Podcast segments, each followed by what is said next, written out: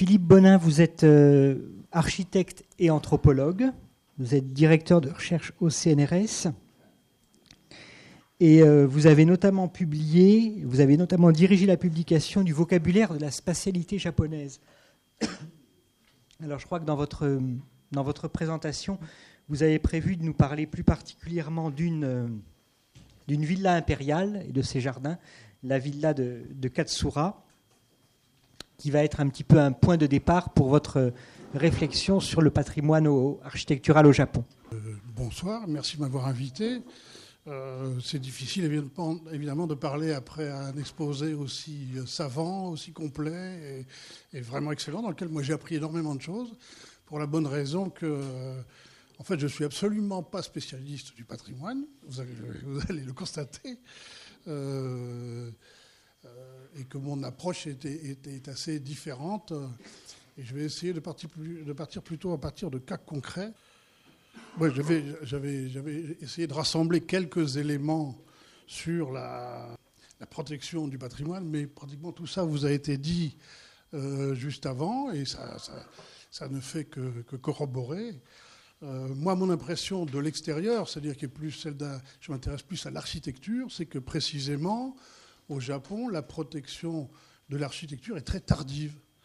Euh, en fait, comme il vous a dit, on ne s'intéresse à protéger des bâtiments, et uniquement des bâtiments euh, des temples bouddhiques, euh, que à la suite de cette loi de séparation du Shinto, qui est le Shinto d'État, hein, une nouvelle religion réinventée euh, pour, à l'honneur de, l'empereur Meiji, et des, et, des, temples bouddhiques qui se trouvent effectivement euh, face à des déprédations et à un vandalisme euh, assez conséquent, en particulier les, je crois que les deux gardiens des, enfers du Todaiji Nara euh, sont, sont, très abîmés à ce moment-là. Donc on se rend compte effectivement que certains, certains temples comme le Horyuji risquent beaucoup et donc on va les protéger, comme il vous a été dit tout à l'heure, assez, assez rapidement. Et c'est effectivement à ce moment-là que c'est Guimet ne fait pas cacheter des, des, grandes statues de Bouddha, on les lui donne, les, les, pères prieurs des, monastères les lui donnent pour les sauver, puisqu'il en fait grand cas, euh, et il va les ramener en Europe et, en France. Euh, et donc, bon, ça, on l'a vu tout à l'heure, effectivement, la première loi euh, est consécutive, juste très peu de temps après. et puis, vous avez vu tout le détail beaucoup plus, de manière beaucoup plus conséquente tout à l'heure. Euh, et cette notion de, de, bien culturel important, bunkazai, bunka étant la culture, euh, est promulguée en 1950. Ce, ce que je voulais dire un peu en introduction, c'est un peu ça. Là, il y a la difficulté à parler du patrimoine au Japon. Elle vient de deux choses. D'une part, de mon incompétence, ce qui est déjà beaucoup, mais aussi du fait qu'on est sans arrêt euh, placé devant des paradoxes, des choses incompréhensibles. Pourquoi? Parce que d'abord, on change complètement de culture, une manière de considérer les, les, choses et les questions est différente, mais que je dirais presque, on a l'impression que nos amis japonais s'ingénient dès qu'une chose est certaine à euh, faire valoir son contraire. C'est-à-dire que jamais on ne s'enferme dans une seule et même problématique linéaire, comme dans la voie du Shinto, on prend toujours des détours et il faut jamais que les choses soient exactement en face. Il n'y a que les démons qui sont assez stupides pour aller juste en face. Les humains ne doivent pas le faire, ils doivent savoir ruser et comprendre qu'il y a toujours une thèse et une, une antithèse, même plusieurs autres thèses à côté.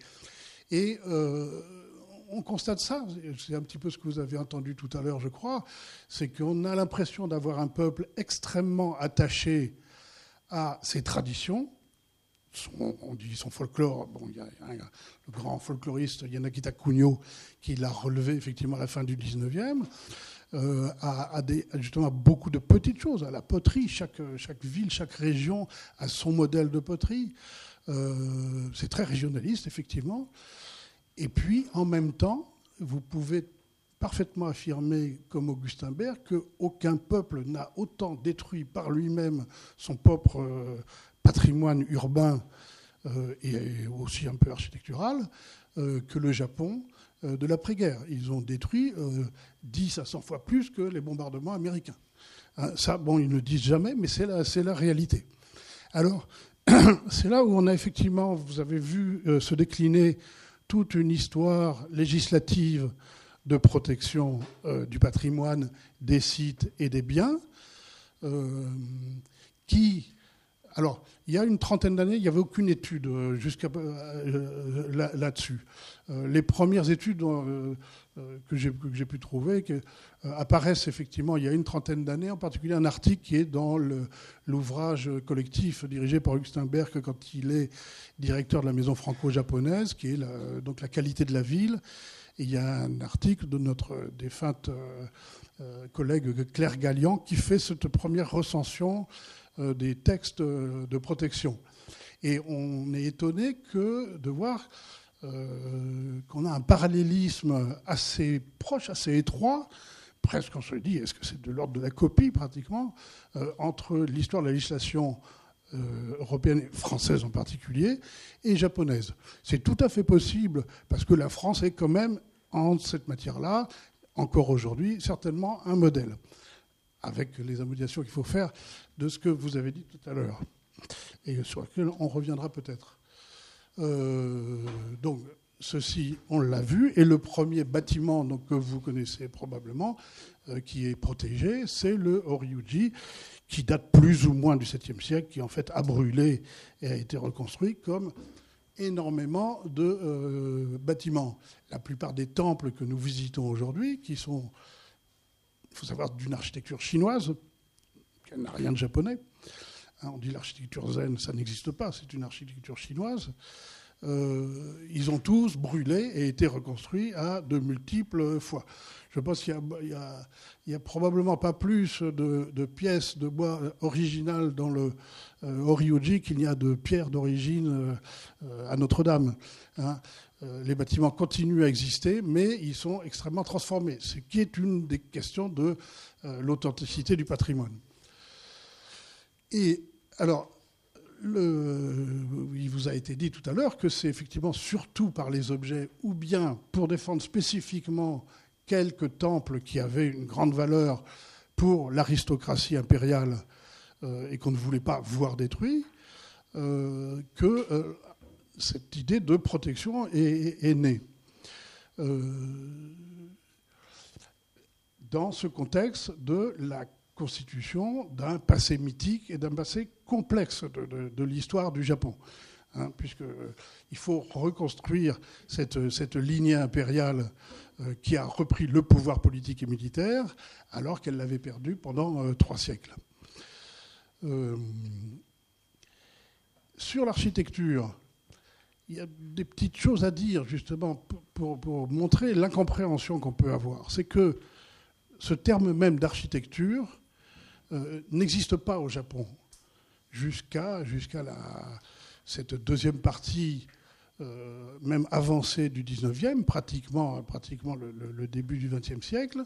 Et il va y avoir des réunions euh, complexes pour inventer, comme pour Bunkazai, inventer un terme, le terme de Kenshiku, qui est celui qui est utilisé aujourd'hui, après d'autres, après c'était euh, Zooka, je crois, euh, parce que l'idée était celle de la construction. On savait construire. Ça ne veut pas dire que les grands constructeurs n'insufflaient pas euh, un certain esprit à leurs bâtiments. On a des témoignages qui, nous disent le contraire, mais l'idée d'une architecture comme d'un art, comme en Occident, est totalement absente. Donc les bâtiments, euh, ces magnifiques bâtiments qu'on admire aujourd'hui, en quelque sorte, n'étaient pas des œuvres d'art. Pourquoi aurait-il fallu les protéger? Hein, Comme euh, ça vous a été dit tout à l'heure, c'est pour d'autres raisons. Hein. c'est parce que c'est le siège d'une autorité, d'une légitimité du pouvoir, euh, beaucoup plus. Et puis, bon, là où ça, soit aussi des, sectes religieuses très puissantes. Il n'y a pas donc d'histoire d'architecture euh, très longtemps. Le premier historien de l'architecture, c'est euh, Ito Chuta. Non, c'est même Ota Hirotaro, pardon. Et les tout premiers ouvrages qui se prétendent faire une histoire de l'architecture sont, sont sidérants à, ouvrir. Vous regardez, vous avez le premier chapitre, et on vous présente le bâtiment le plus ancien du Japon, qui est le temple de Issei. Le temple d'Issei qui existe aujourd'hui a été reconstruit à la dernière reconstruction, c'est-à-dire il y a six ans. Voilà le bâtiment le plus ancien qui témoigne de l'architecture la plus ancienne du Japon. Dans ces livres. c'est légèrement corrigé maintenant, euh, mais ça n'empêche que nous sommes, moi je ne suis pas historien, mais quand même, je suis obligé de me préoccuper d'architecture et de comment est-ce qu'elle est regardée. Euh, la périodisation est détestée par nos amis japonais, semble-t-il. Ils ne supportent pas les découpages temporels comme ils ne supportent pas les découpages, je dirais, sociaux. Hein. L'idée, 130 euh, millions, tous de la même, de la même classe moyenne. Bon, c'est c'est totalement faux, comme on le sait. Et de la même manière, euh, l'archipel est vu comme un seul territoire. Il y a une continuité totale de l'archipel. Il n'y a pas toutes ces séparations qui existent pourtant réellement. Rien à voir entre Sapporo, le Hokkaido et Okinawa, hein, qui sont même des cultures et des colonies en réalité différentes. Hein. Ce sont encore des colonies. Euh, voilà. Et dans, un article célèbre qui est l'introduction aussi de sa, propre histoire de l'architecture, euh, Ito Chuta fait à ce moment-là, hein, donc dans les années 93, euh, euh, fin, du, du, 19e, une étude assez approfondie sur ce bâtiment, le, ce temple pratiquement le plus ancien, non pas ici, hein, qui, était, qui est mais du Horyuji, euh, et alors, elle est, c'est pareil, elle est tout à fait confondante. Euh, il s'agit de démontrer, de le raccrocher à une tradition euh, gréco-bouddhiste, hein, de la culture de l'Indus et tout ça, et qui aurait, qui aurait, navigué jusqu'au Japon. L'objectif, on est en pleine époque Meiji. Meiji veut enfin, reprendre le pouvoir, c'est avec ses, ses appuis euh, pour éviter au Japon, quand le commodore Perry est arrivé avec ses canons euh, en menaçant le Japon s'il ne voulait pas ouvrir ses ports, de se retrouver dans la même situation que la Chine, dominée par les Occidentaux, l'humiliation totale que le Japon ne veut jamais connaître. Et je crois que c'est cette idée-là qu'il faut impérativement garder à l'esprit depuis cette époque-là et jusqu'à maintenant, si on veut comprendre quoi que ce soit au Japon. Tout passe par cette question-là.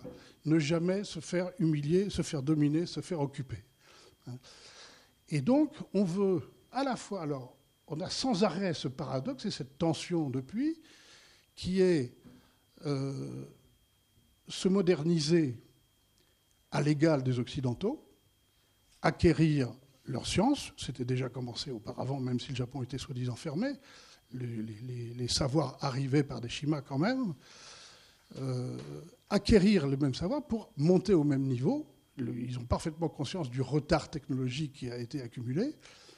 Euh, et en même temps, ça va, c'est une tendance culturelle qui va, être, qui, va, qui va monter en puissance jusqu'au début du XXe siècle, et je dirais jusqu'au suicide de Mishima, hein, qui exprime ça, c'est la perte de nos racines culturelles nous les Japonais, c'est une expression qu'on retrouve sans arrêt dans tous les textes qu'on traduit, euh, nous les Japonais, nous sommes totalement différents, nous, ne sommes pas des Occidentaux, nous voulons être l'égal des Occidentaux, mais nous ne sommes pas des Occidentaux.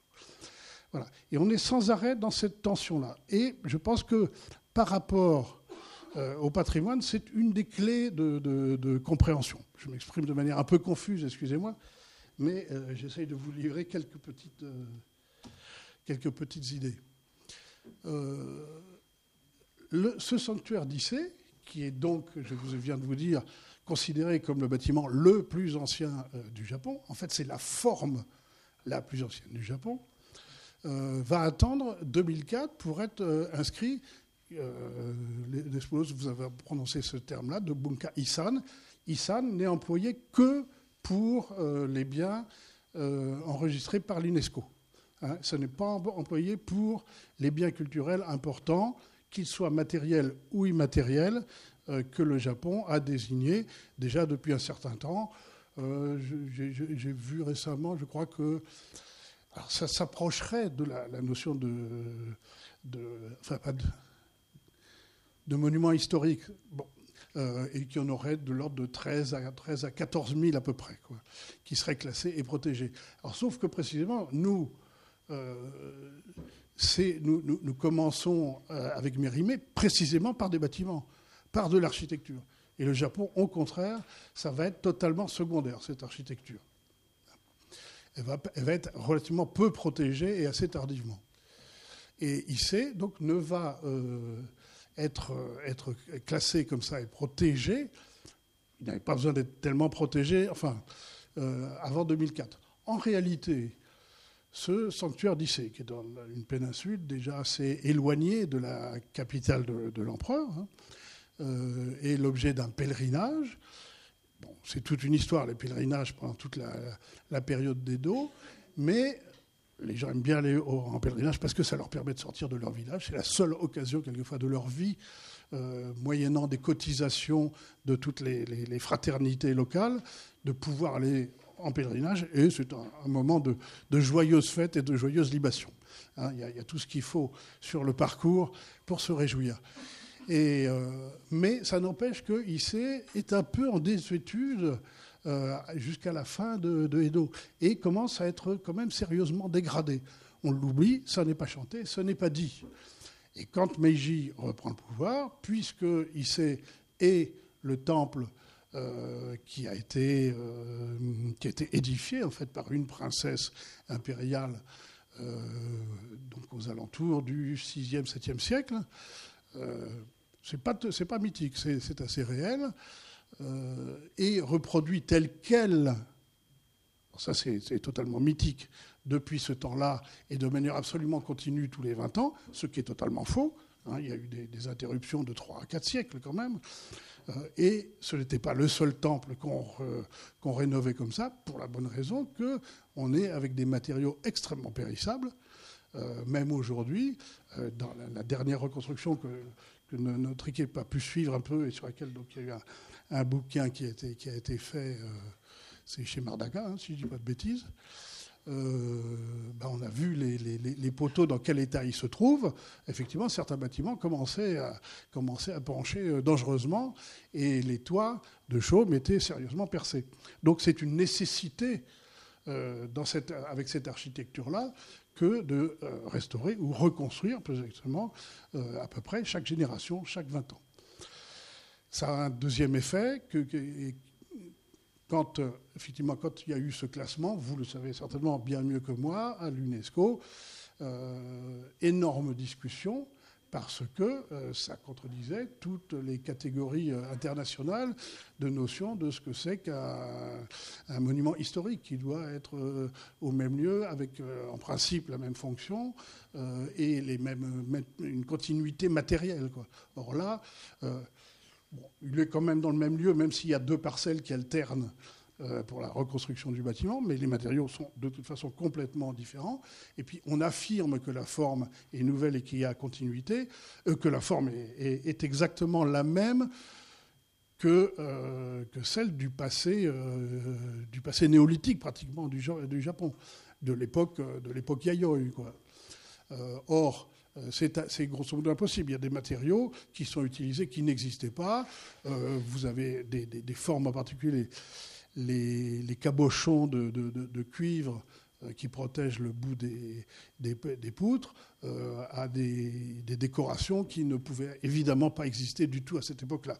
Bon, de petits changements en petits changements, et il y en a encore aujourd'hui. Par exemple, là, justement pour que les poteaux qui sont fichés en terre à la manière très ancienne, ça c'est vrai, euh, pour Ismoin, eh ben, on leur a fait cette fois-ci des gaines de cuivre, de façon à ce que les sels de cuivre euh, tuent les bactéries.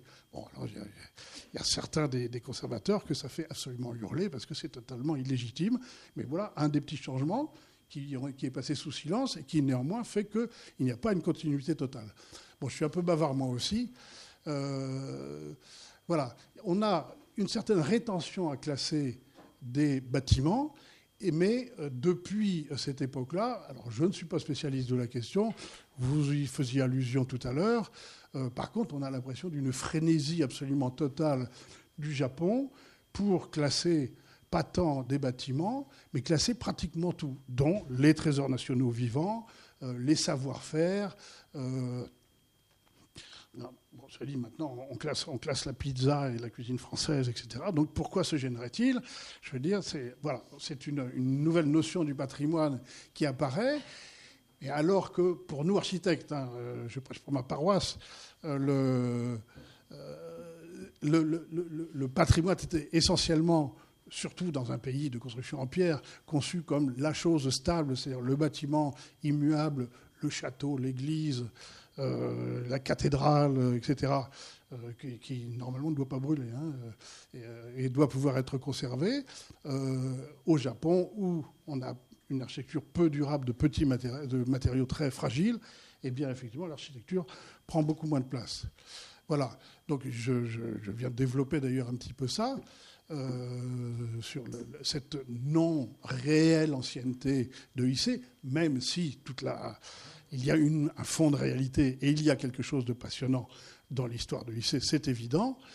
Euh, et puis je voulais vous développer, alors j'avais prévu un, autre, un autre petit PowerPoint avec les, des photographies de lycée, mais je pense que la plupart d'entre vous doivent connaître parfaitement euh, euh, ces bâtiments il y aurait énormément de choses à dire et il y a énormément de choses dans les livres là-dessus. Et puis, je, prévoyais de vous parler un peu plus de Katsura, parce que précisément j'ai travaillé dessus euh, récemment, qui me paraît aussi, alors c'est plutôt, c'est ça qui m'intéresse, c'est de poser des questions plutôt, parce que moi je ne suis pas savant, j'ai plus de questions et des incertitudes euh, à, partager.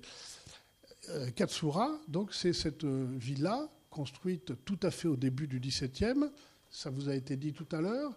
C'est un des moments de bascule euh, du Japon qui, qui, quitte la période. Alors, on dit que la période d'Edo est le Moyen Âge. Bon, les, périodes euh, Momoyama, euh, précisément juste avant, qui sont assez florissantes culturellement, sont quand même troublées. Et puis, trois shoguns successifs vont unifier le Japon et jusqu'à cette, période d'Edo. Mais ils vont prendre le pouvoir militaire et le pouvoir politique. Donc on a une dictature pendant trois siècles à peu près, et l'empereur et l'aristocratie de, Kyoto va être démise de ses pouvoirs. Il ne sera jamais euh, supprimé comme nous, nous avons coupé la tête à, notre roi, parce que euh, peut-être les raisons qui ont été dites tout à l'heure, que j'ai trouvées très intéressantes, euh, mais aussi euh, l'empereur étant donc descendant d'Amaterasu, il est un dieu et il est garant des rites. Et dans cet univers, faut pas oublier que c'est quand même un univers chinois, hein, malgré tout. Chaque, le temps est compté à partir des ères et de la naissance de chaque nouvel empereur, et chaque nouvel empereur est garant de l'ordre du monde et, euh, donc en principe de la paix et de l'ordre spatial et temporel. Donc, euh, il doit accomplir les rituels, et c'est grâce à ça que le Japon tient. Euh, voilà. Alors, l'empereur et les aristocrates sont euh, remis à leur place par le shogun, qui leur dit. Il, y a, deux décrets successifs et qui sont très, très. 13 articles, puis 17 articles, je crois, qui, qui sont très précis. C'est vous occupez de poésie chinoise ancienne et de faire des beaux jardins et des rites. Et la politique, ne vous amusez pas à y toucher. C'est mon domaine, celui du shogun. Voilà quelques picaillons pour euh, pouvoir continuer à vous acheter de, la soie, des belles robes et à faire la vie de la cour, mais vous ne ferez plus que cela. Et précisément, euh, une lignée de la cour, qui deviendra la lignée Katsura, le, le prince Toshihito, qui est un, qui est de la, lignée qui aurait, il aurait dû lui-même euh, devenir, euh, devenir empereur au décès de son frère, euh, va, et qui est un très très fin lettré, qui connaît la poésie chinoise antique très très bien et par cœur, qui connaît tout le dit du Genji, et qui recopie dans le dit du Genji tous les passages relatifs à, à, la, à la résidence le long de la rivière de Katsura de Fujiwara no Michinaga, le grand, grand puissant Genji, en fait, qui, est le personnage du Genji, qui, qui, aura énormément de pouvoir et de séduction d'ailleurs à ce moment-là, et qui s'était construit une villa le long de la rivière Katsura, qui est au sud euh, euh, au sud-ouest de, Kyoto. Et qui est euh, rivière qui était déjà célèbre depuis un certain temps, où il y avait un certain nombre de résidences pour aller admirer le reflet de la Lune, en particulier de la Lune de septembre, la, lune, du, du 9e mois, euh, qui, était, qui, chanté déjà dans la poésie chinoise et que vont se transmettre encore à la cour euh, les aristocrates. Et vous avez là un petit détail d'un paravent, euh, ce qu'on appelle les, les Rakuchu Rakugai Biobu-e, donc représentant la, ville et ses faubourgs. C'est un tout petit détail dans le, coin à gauche de la, sixième feuille, il y a deux paravents quand même, et qui représente en 1615 ou 18 à peu près, la villa de Katsura. Quand on la connaît, on arrive à la reconnaître à peu près, on a à peu près euh, ces bâtiments. C'est bon, c'est un très très très très joli document que j'ai eu un peu de mal à avoir, mais qu'on peut avoir. Malheureusement, je pense que là, vous y voyez très mal, mais c'est un plan euh, relevé, aquarellé de la villa plutôt vers la fin du XVIIe siècle, vers 1688, je crois, euh, et qui est très très intéressant pour en faire l'étude, parce que on retrouve pratiquement tout exactement à sa place. Euh, je voudrais y revenir dessus un petit peu après, parce que j'ai sauté un petit peu rapidement. Le prince Toshihito euh, va donc obéir au shogun et recherche euh, l'emplacement de l'ancienne villa de Fujiwara no Michinaga, euh, retrouve ces endroits, se fait donner le fief de cinq villages autour parce qu'il a de bonnes relations et il aide le shogun quand même dans ses affaires. Et puis il va reconstituer les pièces d'eau de l'époque, les arranger avec l'aide de grands, de grands dessinateurs de jardin et se fait construire un premier petit palais, euh, qui, est, celui du centre, euh, précisément, avec une estrade pour pouvoir regarder le reflet de la Lune en septembre et puis euh, s'y retirer et y donner des, fêtes. C'est vous dire, ce que je veux retirer de là, c'est surtout c'est que il, construit un bâtiment là, début XVIIe siècle, mais pour lui, il voit à travers ce bâtiment-là, il voit la grande époque de Heian, celle de Fujiwara, euh, et de la, poésie, et du moment où, justement, la cour impériale était en pleine possession du pouvoir politique. Hein. Euh, c'est-à-dire qu'à travers un objet, c'est quelque chose d'autre qui est vu, c'est une affirmation politique qui ne peut pas être dite euh, oralement, mais c'est ça que ça signifie. Et je dirais de la même manière, alors ça c'est une interprétation tout à fait personnelle, mais on considérait à l'époque que quitter la capitale, Kyoto, qui restait la capitale jusqu'à, jusqu'au XXe siècle, au XIXe siècle, quitter Kyoto par l'Est, hein, aller dans les provinces de, l'Est, qui est le titre d'un, ouvrage poétique, euh, c'était en quelque sorte faire allégeance au shogun qui s'était installé à Edo. Et par contre, partir vers l'ouest, ce qu'il faut faire pour aller à Katsura, était presque un geste politique de refus et de tourner le dos. C'est un peu personnel comme interprétation, mais je crois que ce n'est pas complètement faux. Euh, euh, on, trouve énormément de, choses. À peu près, le, dessin est tout à fait le, même, les éléments, je ne vais pas vous les décrire tous.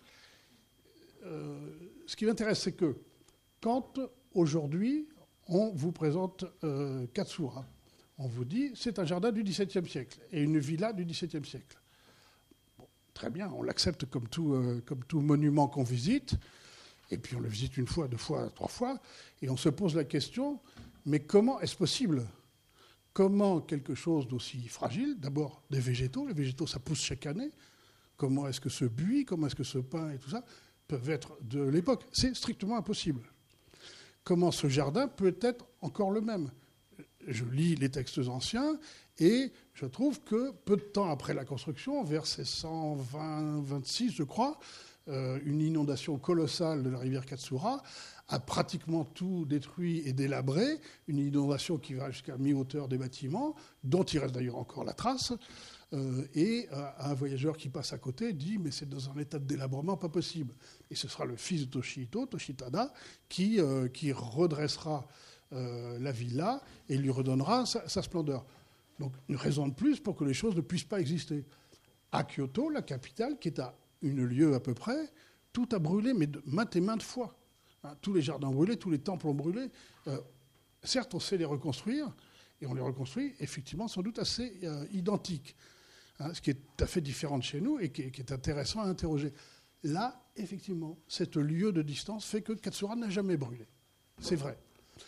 Et par ailleurs, disons-le tout de suite, euh, ce qui va caractériser ce jardin-là ou ce type de jardin-là, et, ce pourquoi Katsura est très célèbre, c'est le travail des pierres, des pierres sur lesquelles les tobiishi, les pierres du chemin sur lesquelles on va marcher, s'arrêter, admirer, celles qui vont être composées avec le végétal, etc.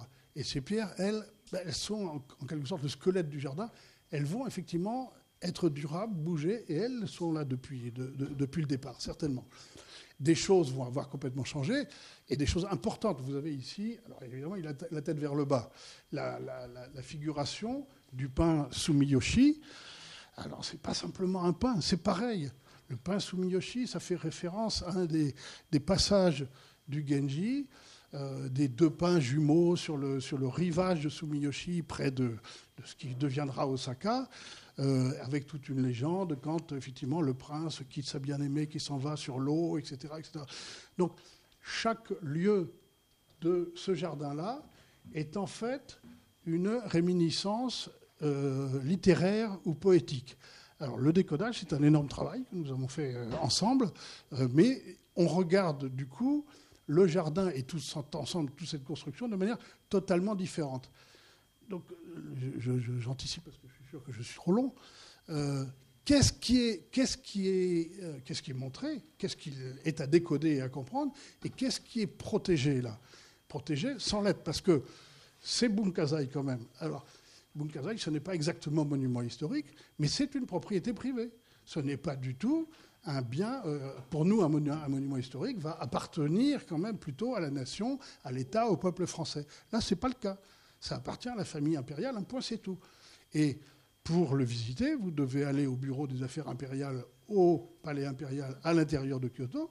Vous vous présentez et vous devez être étranger. Je crois que jusqu'à présent, c'est en train de changer. Mais jusqu'à présent, les Japonais, eux, n'avaient pas le droit de le visiter, qui est tout à fait étonnant encore, euh, sauf pour nous accompagner et, nous traduire les propos euh, du guide. Euh, et on vous délivre un papier de rendez-vous. Hein, et euh, que vous allez montrer, vous allez montrer avec votre passeport pour remontrer une fois de plus que vous êtes un étranger, pour faire, euh, faire euh, démonstration de votre, de votre identité. Quand vous allez rentrer ici, il faut être évidemment tout à fait à leur rendez-vous et que vous allez visiter de manière très, très codée, très, très restreinte malheureusement. mais vous n'allez strictement rien payer. Vous êtes invité. Voilà, encore des, petits, des petites choses. Alors ça, ça, Exactement, ça change cette année, tout à fait. Et alors, moi, ça me, ça me pose beaucoup de questions, effectivement, parce qu'il euh, va falloir comprendre les choses autrement. Enfin, j'irai, je retournerai voir pour voir comment ça se passe exactement. Mais c'est probablement un, changement euh, capital de représentation des, choses. Hein. Euh, voilà. Et dire, grosso modo, l'ensemble des choses sont conservées, c'est très précieux parce que, par exemple, vous avez tout exactement que je me repère bien. Voilà. Là, ici, par exemple, vous avez une plantation de châtaigniers. Cette plantation n'existe plus. Ce sont des bambous, par contre, qui se trouvent ici. Là, vous avez une petite entrée qui était construite à l'époque et qui n'existe plus. Il y a très peu de modifications. La plupart des autres bâtiments existent tout à fait, et même les plantations, on s'y retrouve. Euh, elles sont indiquées, elles sont écrites en plus de ça en petits caractères. Et il y avait euh, donc c'est à cet endroit-là, euh, un pont à la chinoise, un grand pont laqué de rouge, euh, mais en fait qui a été détruit assez rapidement, qui n'existait déjà plus au moment où a été fait ce relevé. C'est indiqué là. Là était le pont rouge. Il n'a jamais été reconstruit. Je pense que c'est même beaucoup mieux comme ça. On apprécie beaucoup plus le paysage. Euh, et il y a une autre chose qu'on voit, c'est que sur les, sur les palais, sur les shoins euh, latéraux, euh, ils n'ont pas à cette époque-là, à ce moment-là, de shoji extérieur blanc qui donne la silhouette caractéristique de Katsura. Ils n'y sont pas à ce moment-là. Mais grosso modo, ce que je dis par là, c'est que effectivement, on a conservé cette chose-là depuis le début du XVIIe, et ce n'est pas de, nos belles pierres de calcaire bien solides, c'est quelque chose d'incroyablement fragile, et on a su le conserver. Donc, un certain attachement. Cela dit, effectivement, ce n'est pas un temple, c'est un objet tout à fait singulier. Il n'y en a pas, pas d'autres. Enfin, si, il y en a d'autres comme ça. Il y a, la, la, Queen Rikyu également, euh, c'est-à-dire de la même manière une villa détachée appartenant à la famille impériale, donc un statut euh, d'objet patrimonial tout à fait, tout à fait spécifique. Donc il y, a, un attachement et il y a un savoir-faire, mais on se pose la question qu'est-ce, que, qu'est-ce qui est transmis? Et de la même manière que IC, enfin en tout cas c'est la proposition qui nous est faite, c'est de dire ce qu'on transmet, c'est pas tant la matérialité des choses, c'est un savoir-faire, en l'occurrence, il faut qu'il soit là, parce que sinon ça n'existerait pas. C'est une forme. La notion de forme au, Japon a une importance bien plus grande que chez nous. Il y a des dictionnaires de formes. Hein, je n'en connais pas beaucoup euh, en langue française. Et, qui sont essentiels pour pouvoir travailler. Euh, et puis, moi, je dirais, euh, c'est une autre chose encore. Quand on, prend le temps d'analyser exactement comment fonctionne ce, jardin, on transmet une esthétique, évidemment l'esthétique Sukiya, il faudrait, précisément en parler, euh, qui est encore une esthétique, on pourrait dire, de combat, quand les shoguns vont construire des, temples ou des palais extrêmement tape à l'œil, euh, avec plein de couleurs, en, démontrant toute leur richesse et leur savoir-faire. Cette famille impériale, au contraire, va faire la chose la plus sobre qui soit, la plus dépouillée. Il n'y a pas de couleurs, il n'y a pas de sculpture. C'est extrêmement, mais c'est d'un raffinement, ce qu'on appelle le sukiya, sukiya zukuri, c'est absolument inouï. Il faudrait, que je vous montre les, photos, mais je vais rester un petit peu sur ce plan. Voilà le, plan réel, voilà le, plan du palais lui-même. Euh, voilà, également, vous rentrez quand on longe la rivière et qu'on arrive, on passe le long d'une très longue haie comme celle-ci. Voilà, elle est, célèbre, elle est connue. C'est un truc complètement dingue, c'est un truc complètement fou. C'est absolument impossible normalement d'avoir ça. Ben, ce sont en réalité des bambous qui poussent derrière, que vous apercevez, qui sont courbés et qui sont tissés les uns avec les autres pour faire cette espèce de mur construit de bambou qui évidemment est à, refaire ou à recomposer ou à surveiller chaque année. C'est-à-dire que ce n'est que parce qu'il y a la constance du savoir-faire qu'on peut montrer ça. Euh, je n'en connais pas d'autres exemplaires, même au Japon. Hein. Katsuragaki, voilà, qu'on aperçoit voilà, au coin, avec euh, la Ogaki, la, un autre type de, euh, de haies très précieuses, euh, parmi les 200 ou 300 types de, palissades euh, qui existent, qui sont toutes aussi belles les unes que les autres. Je suis obligé de vous passer très très vite parce que j'aurais énormément de choses à vous dire. Voilà encore, hein, sur cette même thématique de la, restauration de la conservation, si vous, vous avez la chance de pouvoir visiter pendant 30 ans, hein, voilà, eh ben vous visiterez à certains moments avec cette esthétique wabi-sabi du délabrement euh, qui est extrêmement euh, euh, précieux, très beau, avec le, temps qui passe, les, herbes, les adventices qui viennent se, mettre sur le, sur le chaume décrépit. Et puis, un beau jour, vous allez venir, ben, ça, viendra d'être rénové avec une perfection et une mise en œuvre d'une précision vraiment inégalable. Et l'un comme l'autre sont, d'une totale beauté. Voilà, encore euh, ce qu'il faut admettre et qui, est plus difficile à admettre dans notre esprit euh, euh, occidental. là, par contre, bon, là, vous le voyez certainement très mal. il faut savoir que cette palissade-là de, de de Kuromoji, euh, n'existait pas. Elle, est du 19e en fait. Hein. Bon, mais il y, a, peu de choses comme ça. Voilà, le, ce pain Sumiyoshi dont je, dont je vous parlais. Et voilà, euh, donc maintenant c'est un petit pain un peu nanifié tout ça, qui est fait pour. Vous avez un canon à vue qui est organisé avec deux belles, euh, deux, belles haies taillées, et puis ce pain qui est mis au bout euh, exprès pour vous empêcher de voir le, paysage, pour vous empêcher de voir ce que vous verrez tout à l'heure, pour vous laisser seulement deviner. Et c'est un des concepts d'arrangement de l'espace euh, au Japon qui est le miegakure. Et c'est ce à quoi je voulais un peu venir là maintenant, c'est est-ce que d'une certaine manière, ce qui, est, euh, ce qui serait patrimoine dans ce jardin, ce n'est pas la mise en œuvre et la démonstration de concepts qui, alors là pour le coup, sont vraiment euh, purement japonais, très japonais. Je pense à ce Miegakure. Je vous ai parlé tout à l'heure des citations euh, qui peuvent être soit des citations littéraires, comme le Sumiyoshi, euh, qui, est, ici aussi, parce que vous avez en fait deux opérations intellectuelles qui sont simultanées, et vous avez cette notion de mitate, qui est qu'on peut appeler, la, qu'on peut appeler de la, citation, citation soit littéraire, soit citation d'un paysage. Euh, on va le voir peut-être euh, plus loin.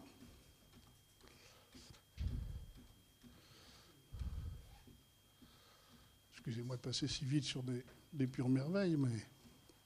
Euh, quand je vous parlais du, du Sukiya, vous voyez, on s'amuse à faire une architecture absolument improbable avec un poinçon qui, normalement, dans une charpente, devrait être parfaitement droit et tout ça, qui est complètement tordu.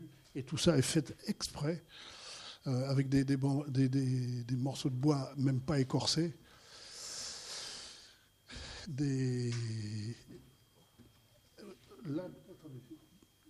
Déjà ici, euh, cette pierre parfaitement droite, ce n'est pas une pierre, c'est une cascade.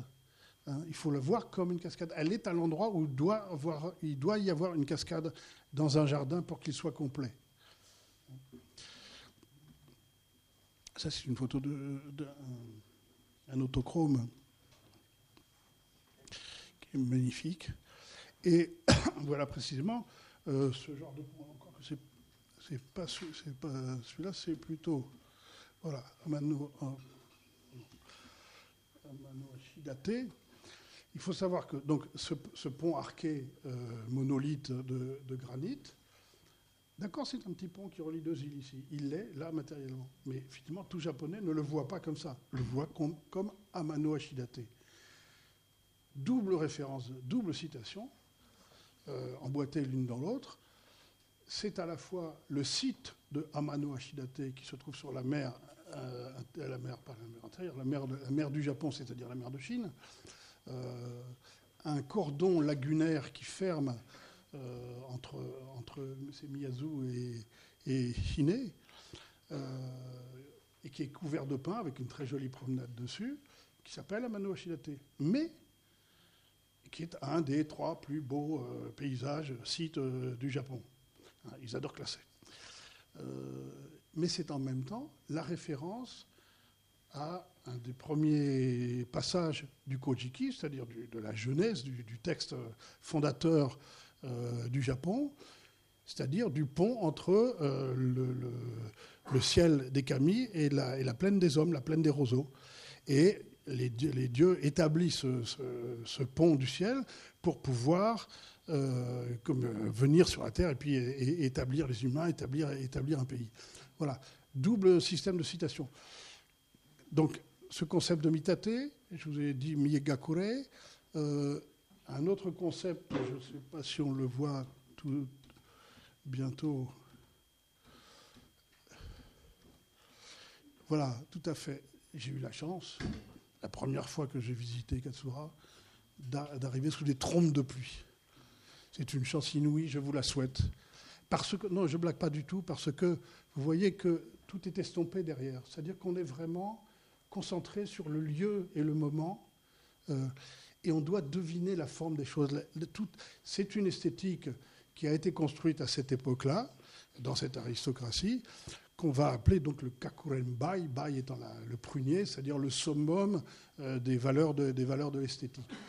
Et finalement, et ça se comprend, enfin, même avec notre sensibilité, c'est-à-dire que les choses estompées où je dois faire un effort pour deviner, comme tout à l'heure quand c'était caché, ou bien je dois reconstituer le paysage et deviner ce qu'il y a au-delà, que je sais plus ou moins exister, euh, ça c'est le summum de l'esthétique. Voilà. Et on va l'avoir mis en œuvre, mais là il faut jouer avec le temps pour pouvoir le, pour pouvoir le, voir. Sinon, quelquefois, c'est la végétation. Et puis, euh, je ne sais plus, je les avais notés au, passage, quelques autres. Euh, alors, bon, également, là, ça fait conservatoire des, des plus beaux euh, chashitsu, c'est-à-dire euh, pavillons pour prendre le thé, et, des, bon, et, tout un tas d'autres choses. Je ne sais pas si vous souhaitez que je bavarde encore longtemps ou si vous préférez qu'on pose quelques petites questions, parce que sinon, euh, je peux défiler encore beaucoup de choses. Comprends pourquoi il était lourd, le PowerPoint. Ben, c'est-à-dire qu'il était construit, je, je, veux être honnête avec vous, il était construit comme la promenade même qu'on fait qui était prévu à l'origine, c'est ce qu'on appelle ces jardins, ces cailloux chiquitéennes, c'est-à-dire jardin promenade, où on fait le tour d'un étang dans un certain sens et où on passe par les, euh, quatre pavillons de thé, tous différents et magnifiques. Euh, et on le fait aujourd'hui, mais on le fait en 50 minutes. Pour voir toutes ces choses-là, c'est vraiment, c'est tellement trop court, c'est vraiment pas possible. Donc, mon travail à moi pour le communiquer à ceux soit qui n'ont pas pu y aller, soit qui y ont été mais qui n'ont eu que 50 minutes, c'est d'une part de le montrer, puisque j'ai pour ça visité euh, un certain nombre de fois, et puis de décoder les significations. Alors évidemment, ça prend, ça prend du temps. On va peut-être prendre des questions. Voilà, oui, Si tant est que je puisse y répondre. Hein.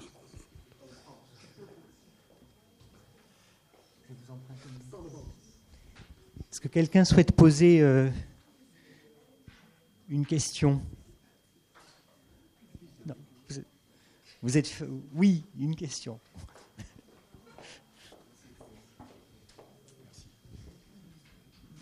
Pour revenir un petit peu sur ce que vous avez, vous avez évoqué, euh, j'ai une question. Donc, est-ce qu'on peut affirmer, au-delà de la question de la durabilité des matériaux, que la reconstruction cyclique euh, intégrale des édifices patrimoniaux au Japon vient du fait que l'authenticité de la matière euh, n'a pas de valeur en Extrême-Orient, contrairement à nos doctrines de restauration occidentales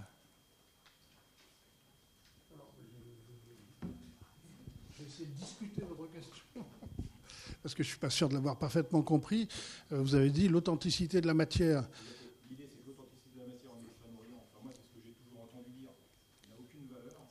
Ça explique, au-delà de, la, durabilité, des matériaux, le fait qu'on reconstruise de manière cyclique. Et donc, c'est comme vous l'aviez évoqué, uniquement la forme qui a une valeur, et non pas le, la matière en Oui. Je... Ok, oui, oui, oui. oui. Alors, c'est comme toujours, voilà, c'est complexe. Ce que vous dites est, tout à fait vrai. simplement, je le formulerai un petit peu autrement, parce que ce qui m'a choqué, c'était le, terme de authenticité de la matière. À IC, le, tous les bâtiments, il y a 130 temples, en fait, il n'y en a qu'un qu'on connaît d'habitude, enfin deux, euh, Naiku et Geku, mais euh, sont bâtis avec du shinoki.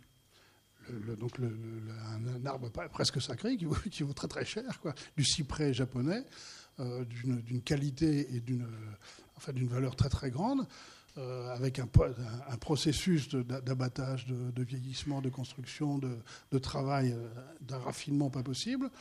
Euh, là, on ne peut pas dire que ce soit galvaudé. Hein, qu'on se fiche de l'authenticité de la matière. Là, au contraire, ces inoki doivent être absolument authentiques. Il y a même eu d'énormes problèmes parce qu'on n'avait plus assez de, forêts de inoki japonaises et qu'il avait fallu aller chercher des inoki à Taïwan ou ailleurs. Là, c'était le, scandale, quoi, pratiquement. Bon, maintenant, ça y est, le stock a été reconstitué et on peut le faire avec du matériau authentique. Mais euh, voilà, simplement, c'était pas tellement ça votre question en réalité, c'était l'idée qu'on ne garde pas le même matériau. Et ça, effectivement, ben ça, c'est cette chose, euh, disons, choquante pour nous, c'est que, euh, vous l'avez certainement entendu dire beaucoup, c'est que, euh, peut-être plus qu'au Japon, peut-être même en Asie, mais particulièrement au Japon, la, copie vaut l'original. Hein, pratiquement. Alors, c'est jamais totalement vrai. Évidemment qu'il y a tous les contre-exemples qu'on veut. Mais grosso modo, si je sais faire, si je sais faire la même chose avec la même forme et aussi bien, eh ben c'est il n'y a, pas tant de différence que ça. bon, J'avoue que pour moi, c'est une difficulté à penser. Je suis dans mes catégories occidentales et, euh, et j'ai du mal. Quoi. honnêtement. Si j'avais le temps, il me reviendrait certainement d'autres exemples pour, pour, discuter cette question, parce que à chaque fois, moi je dirais, enfin peut-être certains de mes collègues euh, sont arrivés à force d'analyse à plus de, de, certitude euh, là-dessus. Euh, moi, je suis toujours sans arrêt dans des questions, et, ces questions pendantes sont toujours à revisiter. Et peut-être que c'est encore plus intéressant que de, ne pas avoir de certitude et de se reposer la question toujours.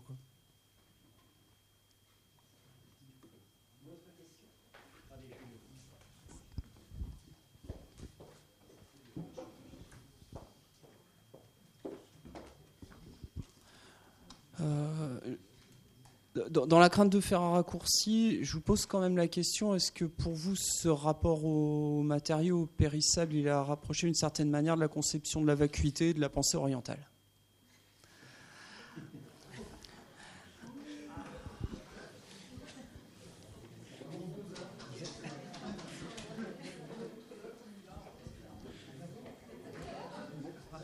Ah oui, oui, non, non. Bon, là, c'est un philosophe hein, qui pose la question. Le mou. Alors là, on peut y aller, oui, sur le mou. Alors là, c'est. Dans ces vases, faut faire. Moi, ça m'énerve. non, il faut à la fois, bon, c'est bien, d'étudier la philosophie japonaise. C'est bien d'essayer, effectivement, de se rapprocher de, euh, concepts comme ça, qui sont des, des concepts assez forts, hein, et qui, euh, en particulier, la vacuité, la non-existence, le vide, etc. On sait que dans la philosophie bouddhique, tout ça, ça, essaye d'exprimer des choses de la même manière que, euh, je veux dire, un moine chez nous va essayer de, se défaire de, sa propre personnalité, de se défaire de sa volonté. On n'est pas si loin que ça hein, quand on essaye de, comprendre et de, sentir plus que plus que d'expliquer intellectuellement. Mais il faut faire quand même assez gaffe. On a, on a, moi je trouve, typiquement, je vous reprendrai l'histoire du mât. Hein. En 78, on a eu une exposition sur le mât aux, Arts Déco euh, au Festival d'automne à Paris. Euh, c'est une esbrouffe de première classe, absolument phénoménale. Et même Isozaki, après, a dit Moi, Je ne savais pas qu'on faisait des choses aussi intelligentes. Hein, j'avais jamais pensé à tout ça quand on lui a renvoyé tout ce que les Occidentaux euh, ont projeté euh, sur ce truc-là. C'est une, exposition qu'ils ont dû faire à toute vitesse, euh, non préparée, qu'on leur avait commandé. ils ont essayé d'exprimer effectivement un petit peu de la, des, fondements de la pensée japonaise sur l'espace. Et ils ont pris un bouquin qui était paru euh, dix ans avant, avec euh, une introduction de, Tange Kenzo et une postface de, de Ito Teiji, euh, et où c'était un petit peu un manuel de création pour, pour, pour architectes, un petit, peu, un petit peu manifeste et tout ça, bon, pour provoquer les gens. Et puis ils l'ont appelé le MA. Et ils ont fait l'expo là-dessus. Personne n'y a strictement rien compris, surtout pas. Euh, surtout, surtout pas les organisateurs. Simplement, il se trouve que cette exposition, et même, euh, bonsoir, comment s'appelle euh, Notre sémiologue français qui, a fait les, textes. ah, vous, le connaissez tous. La, chambre, la chambre claire. Voilà, Roland Barthes qui a écrit des petits trucs très inspirés. Bon, il venait de faire son, il venait de faire son empire des signes. Heureusement qu'au début de l'empire des signes, il dit c'est un, c'est un pays inventé. Mais de la même manière, je ne dis pas que la notion d'intervalle au Japon, comme chez nous en musique, tout ça, l'espace d'un instant, ça existait déjà depuis le XVIIe, on est parfaitement capable de comprendre. Mais le but était toujours dans cette position complexe du Japon, à la fois on veut être l'égal de l'Occident et montrer qu'on en sait autant, etc. Et en même temps, surtout, d'une certaine manière, on est tout à fait différents euh, et vous ne pouvez pas nous comprendre. Donc, faisons un rideau de brouillard, faisons du kakurembai, là, euh, de façon à ce que vous ne, puissiez, pas comprendre. Voilà. Et le mou comme le ma est un petit peu de ces concepts où nous adorons nous projeter sur un. C'est de l'exotisme, hein, nous, projeter sur un Orient euh, mystérieux. bon, je pense que c'est une fausse piste. Le Japon, ça se comprend, mais c'est du boulot. C'est du boulot et c'est du temps. Merci, euh, merci Philippe Bonin. Alors, si nous n'avons pas la chance euh, d'aller au Japon, on pourra quand même vous suivre dans, votre, dans une promenade à Katsura, une promenade très inspirée, grâce au livre que vous avez euh, écrit et publié, pour lequel on a diffusé les, flyers. Merci beaucoup. Merci, merci vraiment.